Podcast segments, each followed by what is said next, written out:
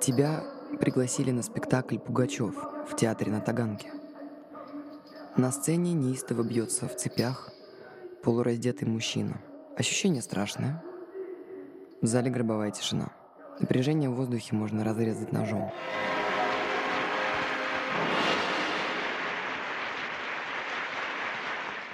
Ты аплодируешь стоя, как и весь зал. Вы когда-нибудь задавались вопросом, почему мы помним гениев, но часто забываем именно тех, кто был рядом и вдохновлял их на великие открытия? Подкаст «Музы» приглашает вас в иммерсивное путешествие в жизнь тех, кто нередко оставался в тени, но играл ключевую роль в становлении известных людей. Каждый выпуск — это отдельная история, посвященная одной музе великого человека и их взаимоотношениям. Мы не будем до самого последнего момента раскрывать имена героев, чтобы вы могли увидеть мир их глазами и ощутить, что они чувствовали. Приготовьтесь прожить жизнь музы одного из величайших артистов 20 века.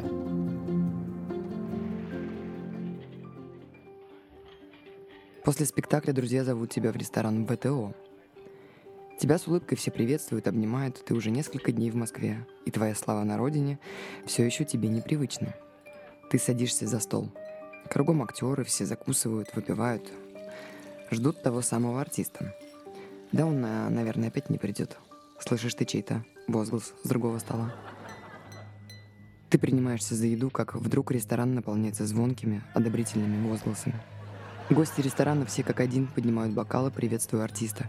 Официанты с подносами в руках замирают вдоль стен и улыбаются, словно школьники – по проходу к твоему столу идет невысокий, плохо одетый молодой мужчина. Сначала ты мельком бросаешь на него взгляд, но его светло-серые глаза заставляют тебя взглянуть на него еще раз. Ты узнаешь артиста в цепях. Он молча подходит к тебе, целует твою руку и... и садится напротив. Его глаза сияющие и нежные – он коротко стрижен, видна двухдневная щетина, щеки ввалились от усталости. Он некрасив, ничем не примечателен внешне, но взгляд необыкновенный. Вы оба молча смотрите друг на друга. Ты не чувствуешь неловкости, он тоже. Вы словно давно знакомы. Он совершенно не похож на ревущего гиганта из спектакля. Но в его взгляде столько силы, что ты заново переживаешь все, что ты испытала в театре. Наконец-то я вас встретил. — говорит он. Он рассказывает тебе, что театр — его ремесло, поэзия — его страсть, а затем резко меняет тему «Я давно люблю вас». Как актриса ты неоднократно слышала подобные неуместные признания, но именно его слова заставляют тебя волноваться. «Увидимся завтра», — продолжает он. «Но я не люблю вас», — отвечаешь ты. «А это ничего. Я сумею вам понравиться. Вот увидите». — буднично отвечает он. Я остановилась в гостинице «Москва». Ты возвращаешься в Париж после нескольких дней веселого общения с русским артистом. Тебе предложили роль в русском фильме, и скоро предстоит вернуться в Москву, а пока тебя постоянно одолевает тоска. Что же такое? Ты получаешь от него нежное письмо. Взволнованно твои глаза бегают по строчкам — когда звонит телефон, ты вздрагиваешь и бросаешься к трубке, чувствуя, что это он. От его ласкового, хриплого тембра тепло и радость растекаются по твоему телу. Его русская речь вызывает у тебя воспоминания об отце, которого ты обожала. От переполняющих чувств у тебя ком в горле. После разговора ты кладешь трубку и ревешь. В проходе комнаты появляется мама. Ты влюбилась, девочка моя? Москва. Начинается работа. Ты живешь в гостинице «Советская» в роскошном номере с мраморными колоннами и роялем. Ты взяла маму с собой. Она всему удивляется в России, называет Ленинград Петербургом. Каждый день будто в модный салон к тебе приходят актеры, художники, писатели, поэты. И вот среди них оказывается он — не обращая внимания на толпу, он сразу подходит к тебе и крепко обнимает. Ты тоже не можешь держать волнения и радости. Какой милый мужчина, шепчет мама тебе на ухо. И какое у него красивое имя. Дни пролетают секундами. Вы ходите по гостям, гуляете, разговариваете, флиртуете, откровенничаете. На одной из квартир вам удается остаться наедине.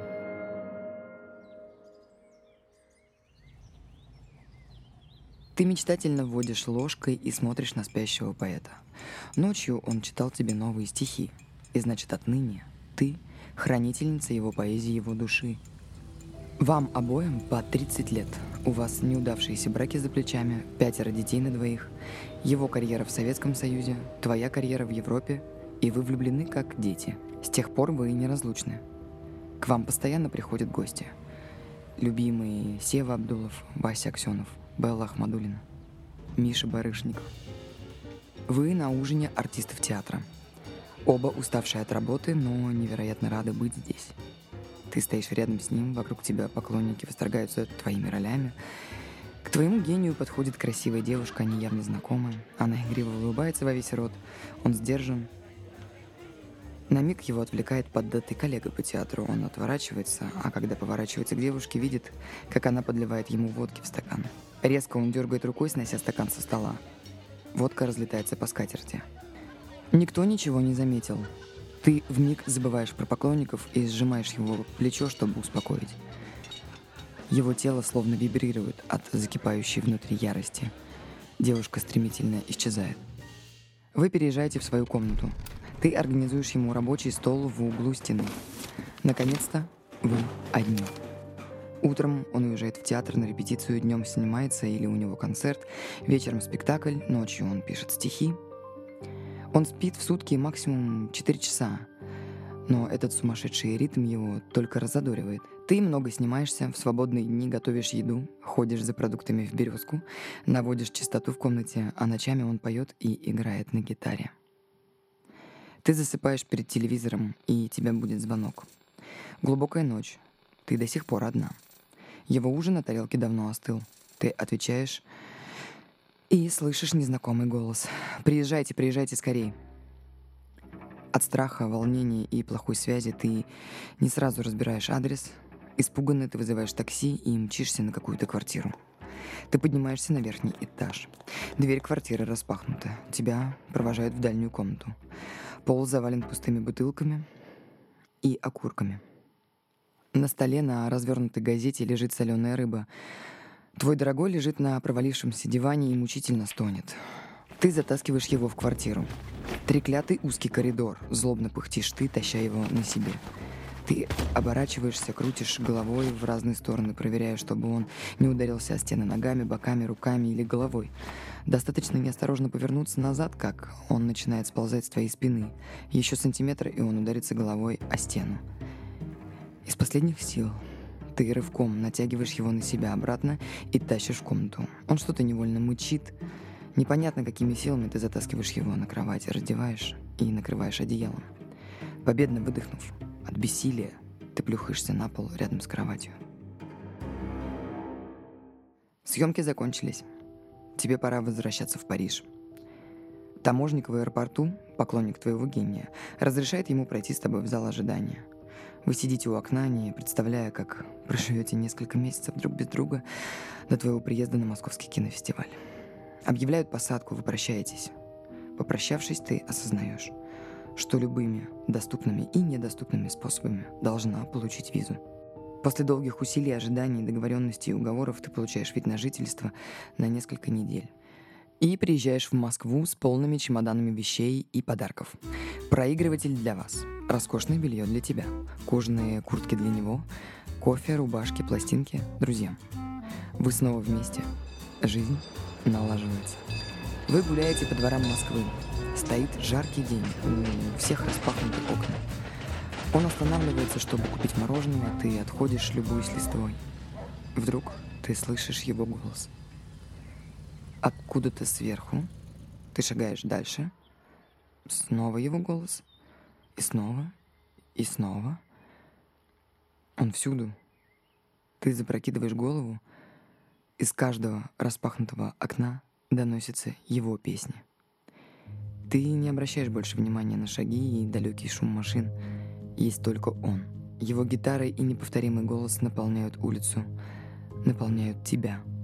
Ты заливаешься радостным смехом, Он стоит с мороженым и смущенно улыбается. Начался кинофестиваль. Вы стоите у гостиницы «Москва», где припаркован автобус, который отвезет гостей на праздничный прием. Ты знакомишь его со своими коллегами, затем заходишь в автобус, он поднимается за тобой, ты слышишь сзади недовольные возгласы.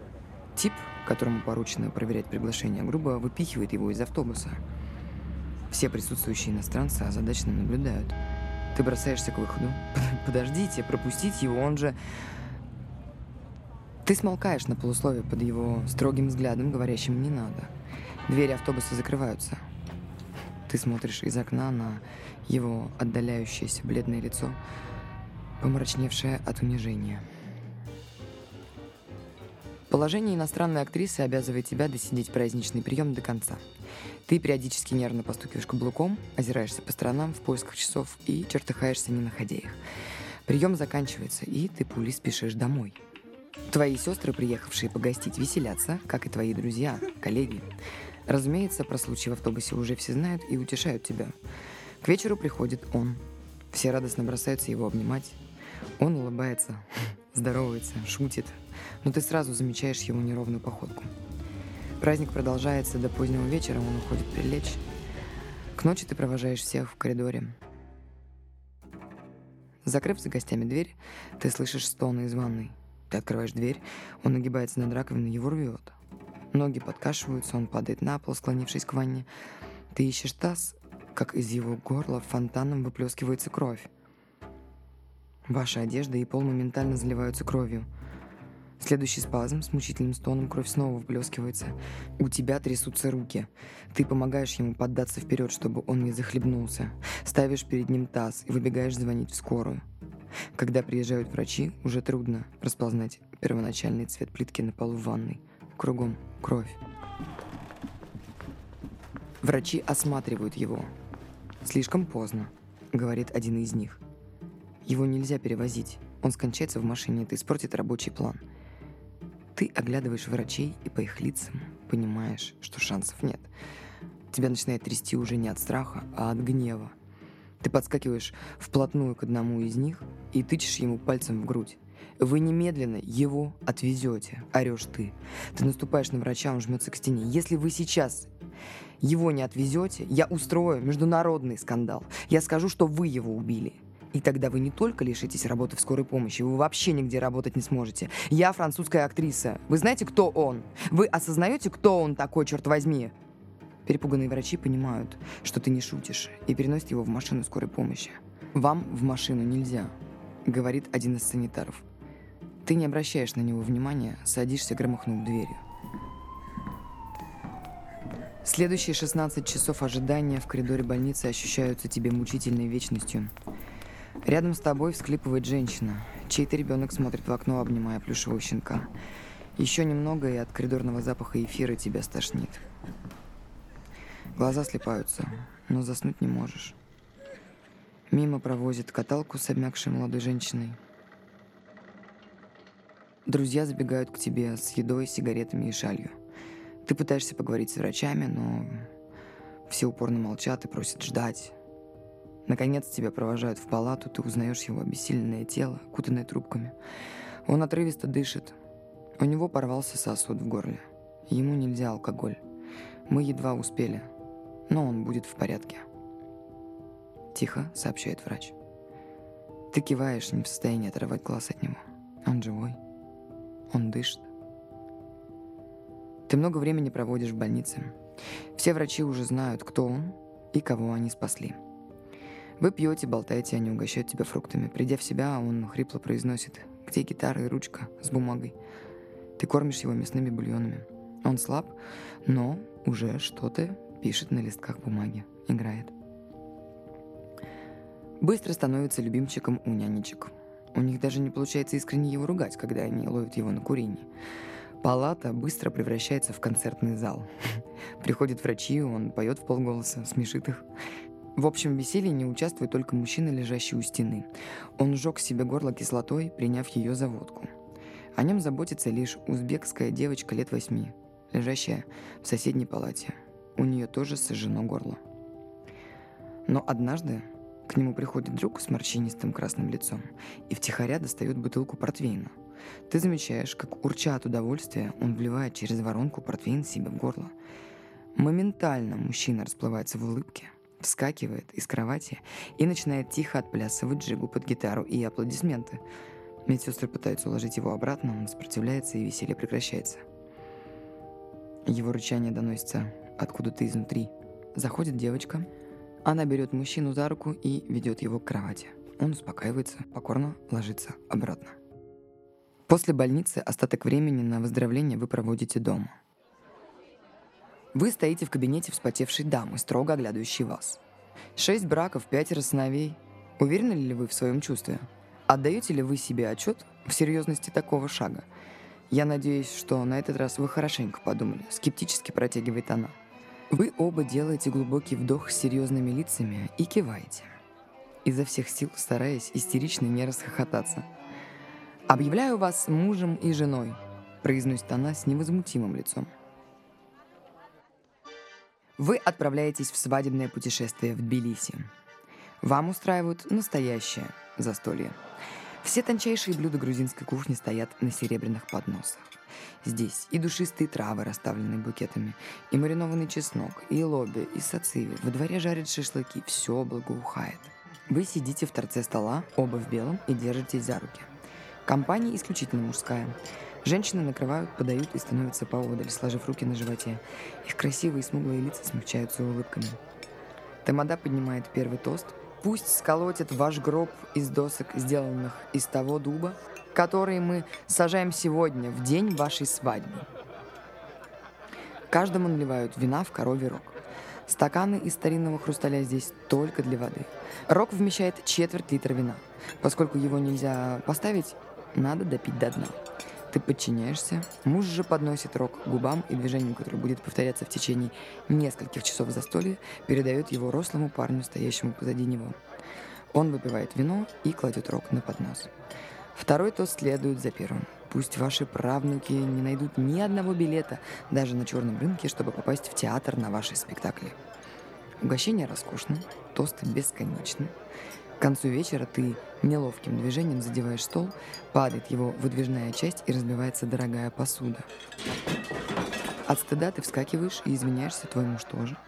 В ответ на ваши смущенные извинения хозяин дома широким жестом смахивает на пол всю стоящую перед ним посуду. Потом по-королевски дает распоряжение снова накрыть стол. Из кухни приносят мясо, дичь, пироги. Последние осколки в мгновение ока убираются молчаливыми ловкими женщинами. Тамада кричит «Тем лучше! Начнем сначала!» Вы вернулись в Москву. Переезжаете в собственную большую квартиру. Ты завариваешь очень крепкий чай, тихонько ставишь перед мужем чашку и закрываешь дверь. Из 24 часов, слишком коротких для него суток, 3-4 часа он проводит за рабочим столом. Особенно ночью. Ты ждешь на диване его кабинета. И вот, в тишине ночи он ласково гладит тебя по щеке, чтобы разбудить. У него покраснели глаза, и от выкуренных сигарет немного сел голос. Он читает тебе стихи, момент вашего глубокого единения. Это его высший дар тебе. Часами он курит, раздраженно бросает скомканные шарики бумаги в корзину, литрами пьет обжигающий чай, пощипывает струны гитары в поисках новых аккордов, а потом сидит неподвижно, будто зачарованный белым сиянием лампы. Вдруг раздаются самые ужасные ругательства и смех. Готово. Он считается мастером в подражании блатным песням. Он получает тысячи писем, хранит свидетельства мужчин и женщин, которым его песни помогли в трагические минуты. Ты их ему читаешь. Пишут подводники, оказавшиеся однажды в заперти в стальном гробу. Альпинисты, заблудившиеся в бурю. Водители грузовиков, потерявшие дорогу в степи. Космонавты, которых поддерживали в звездной пустоте его шуточные песни. Молодые преступники, которым возвращалась способность жить после тяжелого наказания – Женщины, разучившиеся смеяться под тяжестью горя и забот. Старики, благодарящие за то, что он так хорошо почтил память их товарищей, павших за родину. Начинающие артисты, берущие его в пример и клянущиеся работать изо всех сил. Ты читаешь, и у него текут слезы из глаз. Однажды твой муж предлагает записать песню вам вдвоем. С волнением и трепетом вы записываете пластинку вместе в звукозаписывающей студии. Несмотря на все предпринятые меры, пластинка тайно переписывается и расходится по рукам. Поэтому ты узнаешь о восторженной реакции людей задолго до ее выхода. Случается невероятное. Твоему мужу разрешают выезд за границу. Он больше не невыездной, как говорят здесь. Вы отправляетесь в путешествие – Пересекая границы, таможенники радостно спешат взять у вас обоих автографы и сфотографироваться с вами. Ты показываешь ему Париж, Мадрид, Нью-Йорк, Голливуд. Где бы вы ни были, когда он начинает играть и петь, вежливо внимательные лица становятся напряженно серьезными. Из сада, от бассейна, с террасы идут люди, словно их тянут за невидимую ниточку. От его голоса их бросает в дрожь. Женщины невольно прижимаются к своим спутникам, мужчины курят – Исчезает небрежность манер. Они не понимают слов, но маски сброшены. Вместо светских полуулыбок — лица. Некоторые даже не пытаются скрывать чувства и, закрыв глаза, отдаются во власть его крика. Он чувствует свободу. Он больше не узник. Но это лишь временная иллюзия. Он не может жить ни поднадзорно свободным в Москве, ни условно свободным на Западе. Он выбирает внутреннее изгнание. Шаг за шагом твой муж покидает сам себя. Отмененные концерты, задержки с выходом пластинок и отсутствие официального признания его как поэта. Отчаяние и боль разъедают его с годами изнутри. Да, он признан народом. Да, народ его щит. И благодаря народу он тот, кто он есть.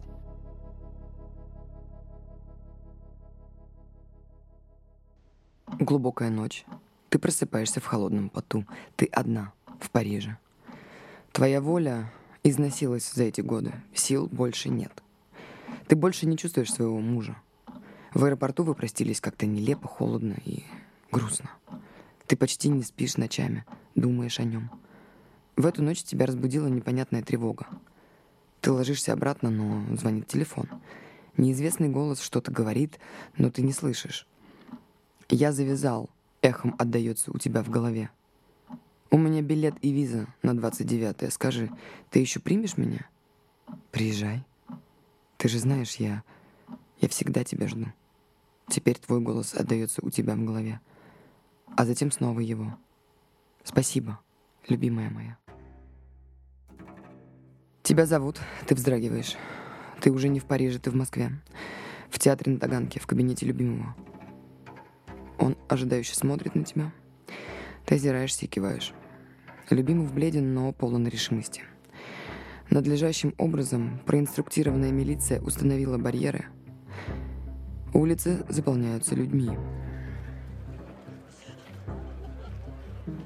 Перед театром очередь. Их слышно снаружи. Я не отдам эту последнюю церемонию на откуп чиновникам.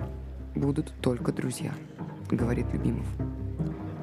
Ты с благодарностью киваешь, не в силах что-то вымолвить. Открываются двери театра. Толпа стекается внутрь. Многие плачут, прижимают ладони к сердцам. Ты садишься в первом ряду. За несколько секунд сцена с гробом покрывается цветами, наполняя зал сладковатым ароматом. Ты сдерживаешь слезы, стараешься не упасть в обморок от острой душевной боли, разрывающей тебя изнутри. Запах цветов становится почти ядовитым. После церемонии ты выходишь на улицу. Немыслимая толпа людей. Люди вокруг, люди на крышах, на каменных оградах. Некоторые залезли на фонари. Гроб несут к автобусу. Ты идешь следом, как вдруг пространство наполняется его голосом. Из сотен магнитофонов на поднятых руках звучат его песни. Ты садишься в автобус, двери захлопываются. Огромная толпа бежит за автобусом до самого кладбища. Стоя у могилы со своими близкими и близкими мужа, ты наблюдаешь за бесконечным потоком людей и их мучительными лицами. Тебе хочется расхохотаться. Похоже, слез не осталось. Может, это его очередная шутка? Или фарс? А, или может, ты на съемках сейчас, тогда пусть уже кто-нибудь крикнет «снято». Но никто не кричит. Ты — настоящая ты. Марина Влади, французская актриса русского происхождения. Ты на похоронах мужа. Москва, а вместе с ней вся страна сейчас пришла сюда. попрощаться с Владимиром Высоцким.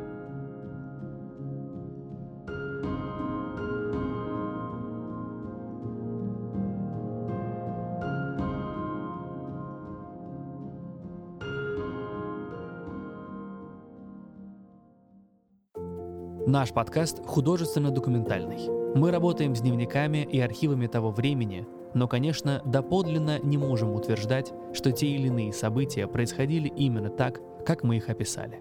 Над выпуском работали автор сценария Наталья Лушина, текст озвучивает Алиса Кретова, звукорежиссер Софья Алибаева, авторы идей и креативные продюсеры Анна Ковалева и Константин Колосков, помощник редактора Алина Сижажева. Большое спасибо, что были с нами. Мы вернемся через две недели.